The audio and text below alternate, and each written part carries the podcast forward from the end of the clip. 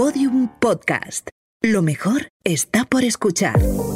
Bienvenidos a Operación Transformer, el podcast para controlar tu cuerpo y cambiar tu vida usando la ciencia. Con Darío Pescador.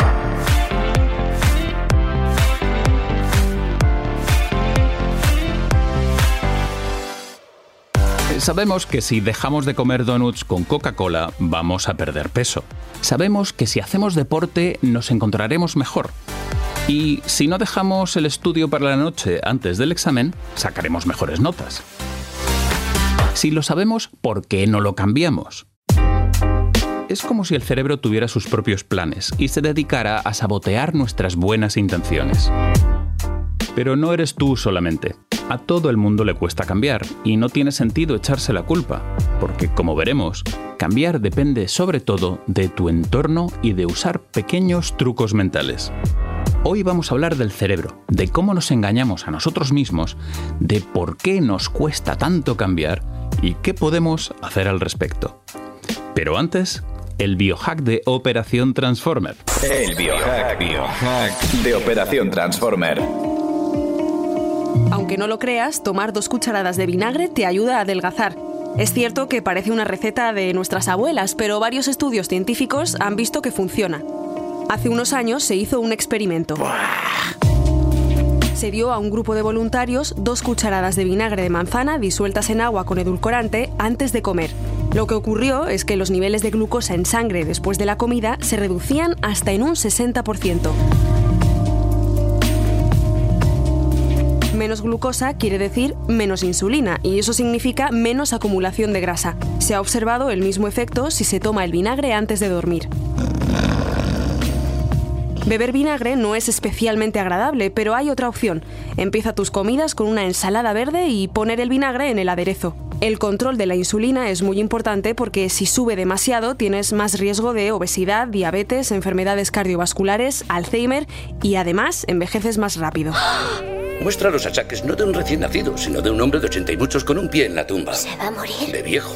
El vinagre funciona de forma parecida a un medicamento para la diabetes llamado metformina, pero sin receta. Eso sí, recuerda que es una ayuda, no te da carta blanca para ponerte hasta arriba de pasteles.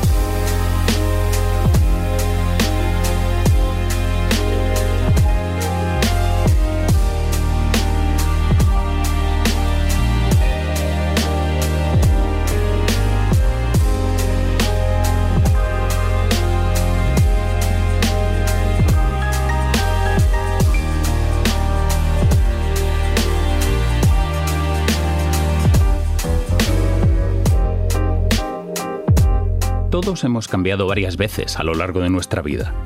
Puede ser algo tan insignificante como dejar de morderse las uñas, o algo fundamental como dejar de fumar o perder peso. Muchas veces para cambiar tenemos que dejar atrás ideas equivocadas sobre nosotros mismos y el mundo.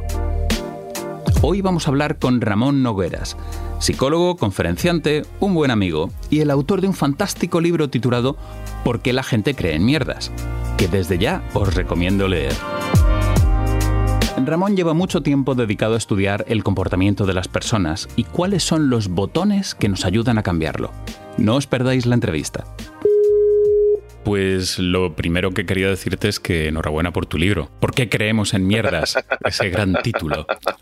y me costó pelearlo, ¿eh? porque el editor quería cambiarlo por poner la palabra tachada y al lado poner chorradas o, o falsedades o cosas así. Lo peleé, lo peleé hasta que al final se quedó el título. Pues me alegro mucho porque es una gran contribución para la humanidad descubrir por qué creemos en mierdas. ¿Puedes contestar rápidamente esa pregunta? ¿Por qué creemos en cosas que en realidad no son así? Pues por dos factores. En primer lugar, porque tenemos una gran facilidad para encontrar patrones y a veces encontramos patrones que no están realmente ahí, pero que nos parecen relacionados. Por ejemplo, el tema de que sacas un día el santo a pasear y llueve y te olvidas de todas las veces que llovió sin sacarlo o que lo sacaste y no llovió. Y por otro lado, el hecho de que cuando desarrollamos una creencia nos aferramos a ella y nos cuesta mucho modificarla y tendemos a defenderla en contra de la evidencia que la refutaría. Esto tiene que ver también con creencias eh, políticas en las que la gente piensa, por ejemplo, que, qué sé yo, que nos invaden los inmigrantes o que la culpa de, de todo es de los reptilianos.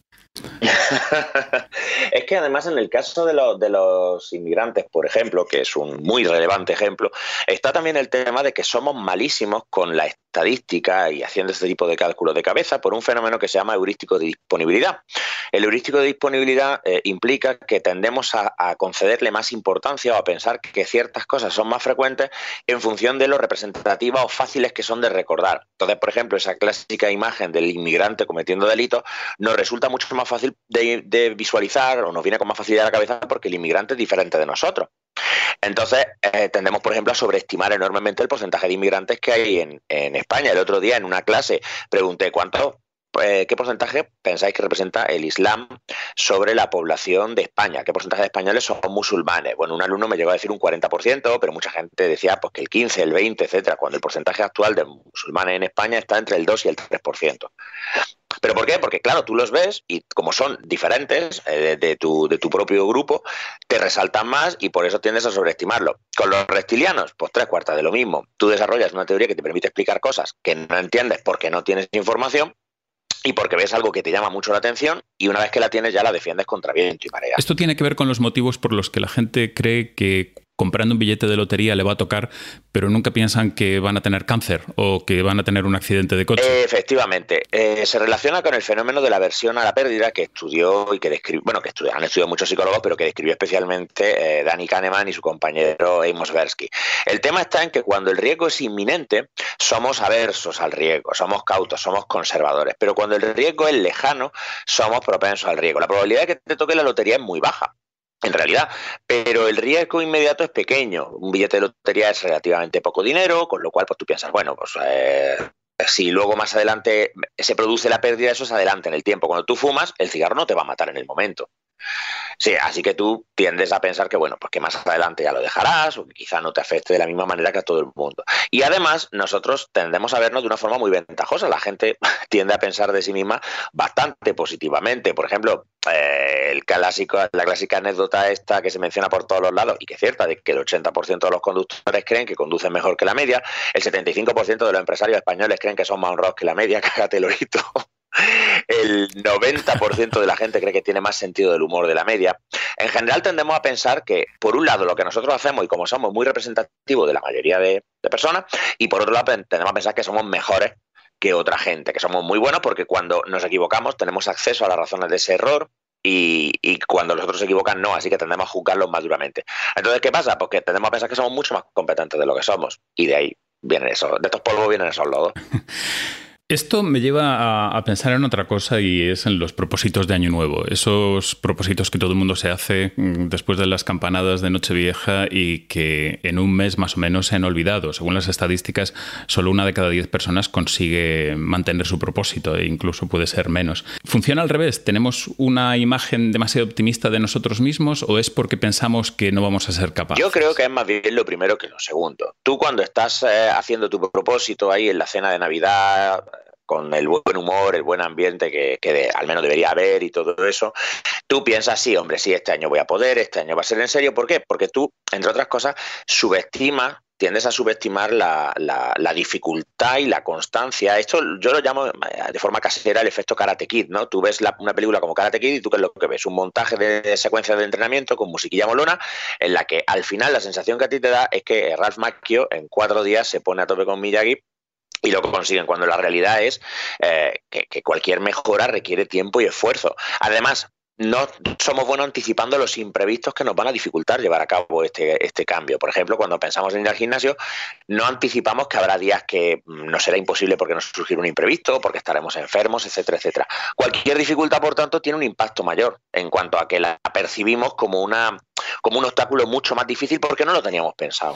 Es decir, que pensamos que somos mucho mejores de lo que en realidad somos, pero al mismo tiempo pensamos que la tarea es mucho más fácil de lo que en realidad es. En efecto, y además, además eh, cuando, se produce lo, eh, cuando, se produce un problema, pues la disonancia cognitiva se resuelve muchas veces o bien con justificaciones, bueno, ya iré la semana que viene, o es que ahora no voy a poder ir, o es que esto es muy difícil, o es que esto tampoco es lo que yo estoy buscando, o bien cambiamos el chip y decimos, bueno, yo es que en realidad no tengo fuerza de voluntad. Y entonces reajustamos nuestra percepción de nosotros mismos y como yo no tengo fuerza de voluntad, pues ya no tengo que intentarlo, porque total, si es que esto a mí no se me da bien ¿sabes? Y podemos seguir con eso. Pero sí, pensamos, estaría bien poder ir al gimnasio y tener un buen físico y estar en forma, pero es que eso no es para mí, porque yo no soy así.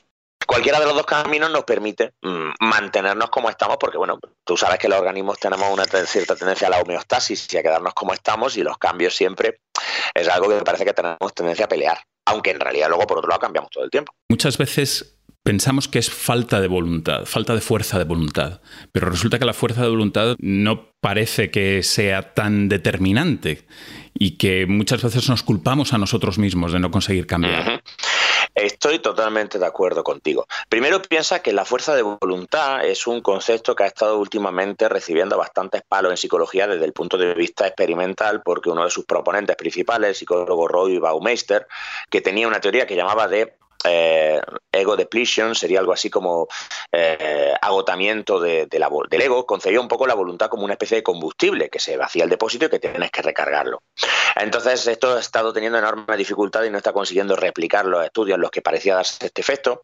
Y yo creo que la postura más lógica y más consecuente con la evidencia es simplemente asumir que no se trata de fuerza de voluntad, se trata de hábitos. La gente que entrena todos los días no es que tenga una fuerza de voluntad superior al resto, es que ha desarrollado unos hábitos que le permiten ejecutar esa conducta de forma consistente sin que tengan que intentar hacer algo que va en contra del hábito que tienen establecido, que es hacer otra cosa.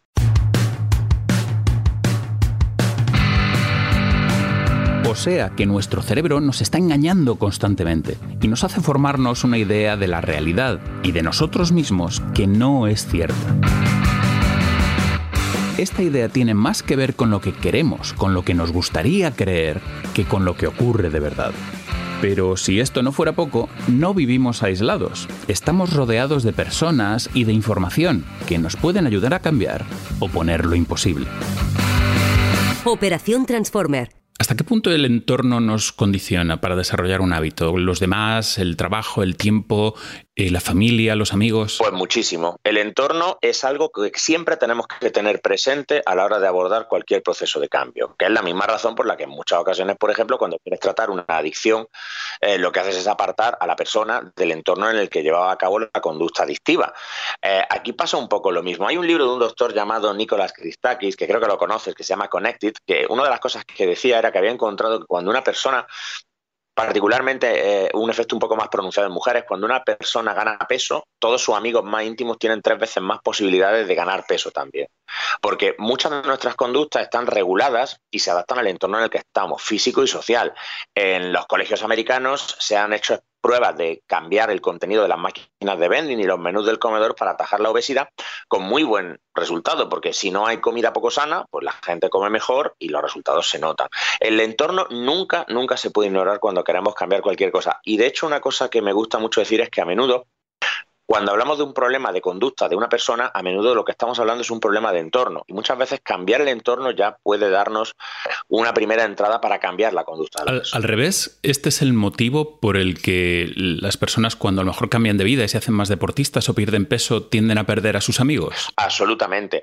Tú piensas que a fin de cuentas nosotros buscamos eh, formar parte de, de un grupo y asimilarnos con ese grupo. Esto es, elegimos a nuestros amigos porque se nos parecen y nos influimos mutuamente para irnos pareciendo más y más el tiempo. Si tú consigues llevar a cabo un cambio importante en tu vida, como puede ser, por ejemplo, empezar a hacer deporte y cuidar más tu salud, es posible que algunos de tus amigos que no son consistentes con esa conducta simplemente sea, mm, sean menos reforzantes para ti eh, y tú obtengas más eh, un, reforzamiento mayor del contacto con personas que comparten eso contigo, porque al final de cuentas tú lo que, a ti lo que te gusta es estar con gente que, que piensa como tú y se te parece. Entonces sí, es, es una consecuencia, no digo que necesariamente inevitable, pero sí es muy frecuente, es muy esperable. Ya sabes que a, los biohackers eh, nos gusta medirlo todo y tenemos un montón de cacharritos que nos miden eh, las pulsaciones del corazón, los pasos que damos, eh, las cosas que comemos, etc. la teoría que hay detrás de esto es una cosa que se llama el efecto del observador, ¿verdad? Que tiene el principio de que cuando nos sentimos observados, aunque sea por nosotros mismos, somos más persistentes. ¿Esto funciona de verdad? Absolutamente. Piensa que para empezar hay un factor que, en mi opinión es esencial y que es la razón por la cual en terapia, por ejemplo, el registro de la conducta del paciente es una herramienta esencial, que es el hecho de que registrar la conducta nos permite, entre otras cosas, entender en qué circunstancias se produce, qué estímulos la desencadenan y qué consecuencias la mantienen. Entonces, muchas veces los biohackers, cuando registráis lo que coméis, etcétera, eh, en vez de funcionar por hábito, lo que hacéis es poner esa conducta que está controlada por estímulos. Esto es, pues, son las 12, me como un café y un bollo, por ejemplo, bajo un control de regla. Son las 12, he de registrar lo que como, por tanto, he de recordar la regla que me ha autoimpuesto de qué es lo que debo comer y, por tanto, es más probable que coma lo que debo comer. Porque además el registrar que has incumplido la regla es aversivo.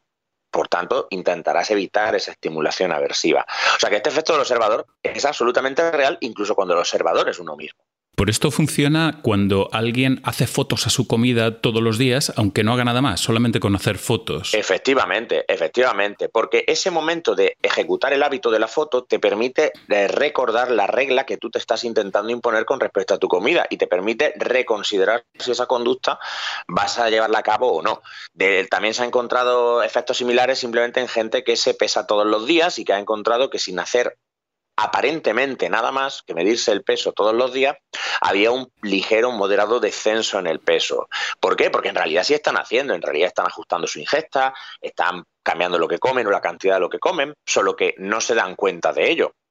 Pero en realidad lo que tienes es un referente, la conducta si se registra, se puede modificar bien. Si no se registra, es muy difícil. Por ejemplo, mm, muchos fumadores tienden a subestimar o olvidar cuántos cigarrillos fuman y de qué manera. Lo saben por qué, porque puedes contar cigarros en el paquete, pero muchas veces cuando les pides que te digan dónde y cómo se han fumado los cigarros, no lo recuerdan todos, porque muchas de estas conductas son hábitos, son automáticas. Volviendo a lo anterior, ¿qué, qué podemos hacer para protegernos de estos sesgos cognitivos, de, estas, de estos defectos en la percepción tanto del mundo como de nosotros mismos? El paso elemental es el registro, el registro de la conducta que estamos interesados en entender o cambiar. El registro, como digo, es necesario porque nuestra memoria es imperfecta. La mejor defensa, si tú quieres, por ejemplo, cambiar tus hábitos de comida, es llevar un registro de lo que comes. En segundo lugar, la presión social de, de, anunciar que vas a intentar hacer algo diferente y hacer a otros partícipes de este cambio puede ser un aliado muy poderoso porque el refuerzo social tiene un valor muy potente. Con lo cual, si estás intentando cambiar algo, eh, el tener a gente a tu alrededor que te está observando y que te puede animar cuando te, va bien o puede tratar de apoyarte cuando flaqueas también es útil.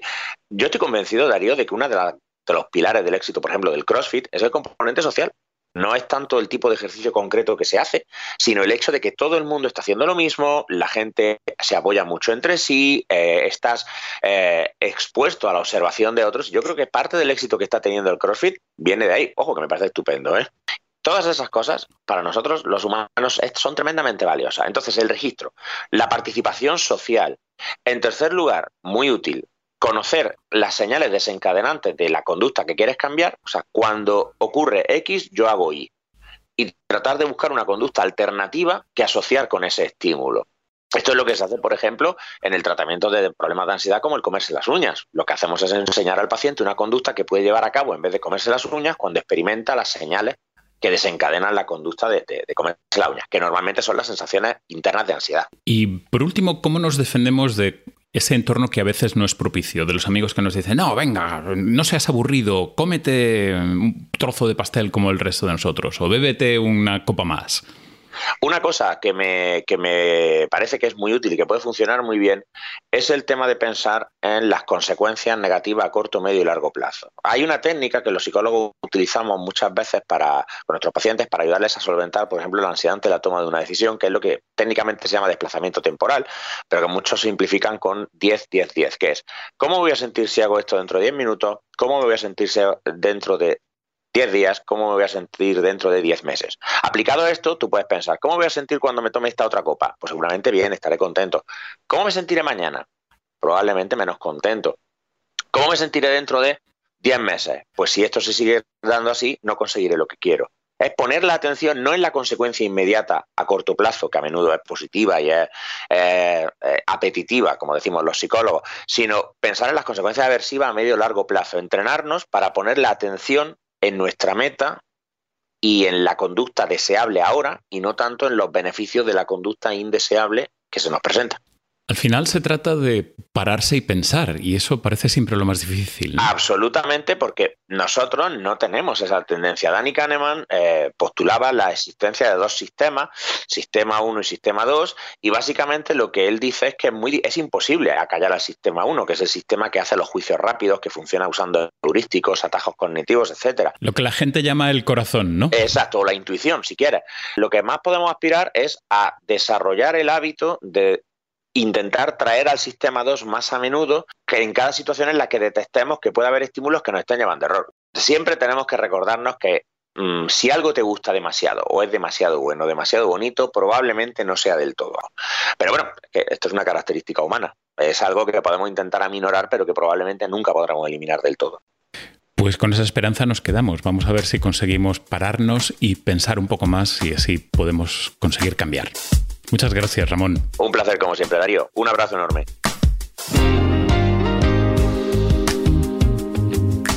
Cambiar es difícil y para mucha gente es imposible sin ayuda. Pero como nos dice Ramón, es mucho más fácil si sabes cómo. Si eres capaz de pillarte a ti mismo, parar un segundo y pensar antes de hacer algo. Estos son trucos que puedes utilizar para mejorar tu dieta, hacer ejercicio o adquirir cualquier hábito que te propongas. Mide y apunta. Lleva un registro diario de lo que quieres modificar para hacerlo consciente en lugar de automático. Por ejemplo, haz fotos de todo lo que comas, mide tu cintura o cuente las escaleras que subes al día. Cuéntalo. Dile a todo el mundo lo que quieres cambiar. De este modo te sientes más responsable del resultado, porque sabes que los demás estarán observándote. Busca gente que te apoye en tu propósito y aléjate un poco de quienes te intentan apartar de tu objetivo. Recuerda, no se trata de tener fuerza de voluntad, sino de hacer las cosas, aunque no sean perfectas y aunque no siempre salgan bien. Y eso es todo por hoy en Operación Transformer. Encontrarás toda la información, libros y enlaces en las notas y muchos más contenidos e ideas en operaciontransformer.com. Y hoy tengo una noticia. Hay libro nuevo. Es una extensión y una continuación de Operación Transformer y se titula Tu mejor yo. Lo tienes en todas tus librerías editado por Verón. Soy Darío Pescador y mi propósito es ser más puntual. Así que ahora que sé que me habéis oído todos, no me queda más remedio. Nos vemos en el próximo episodio. Operación Transformer es una producción de Podium Podcast, escrita y presentada por Darío Pescador. Realización y montaje Íñigo Sastre. Coordinación Alfonso Cardenal.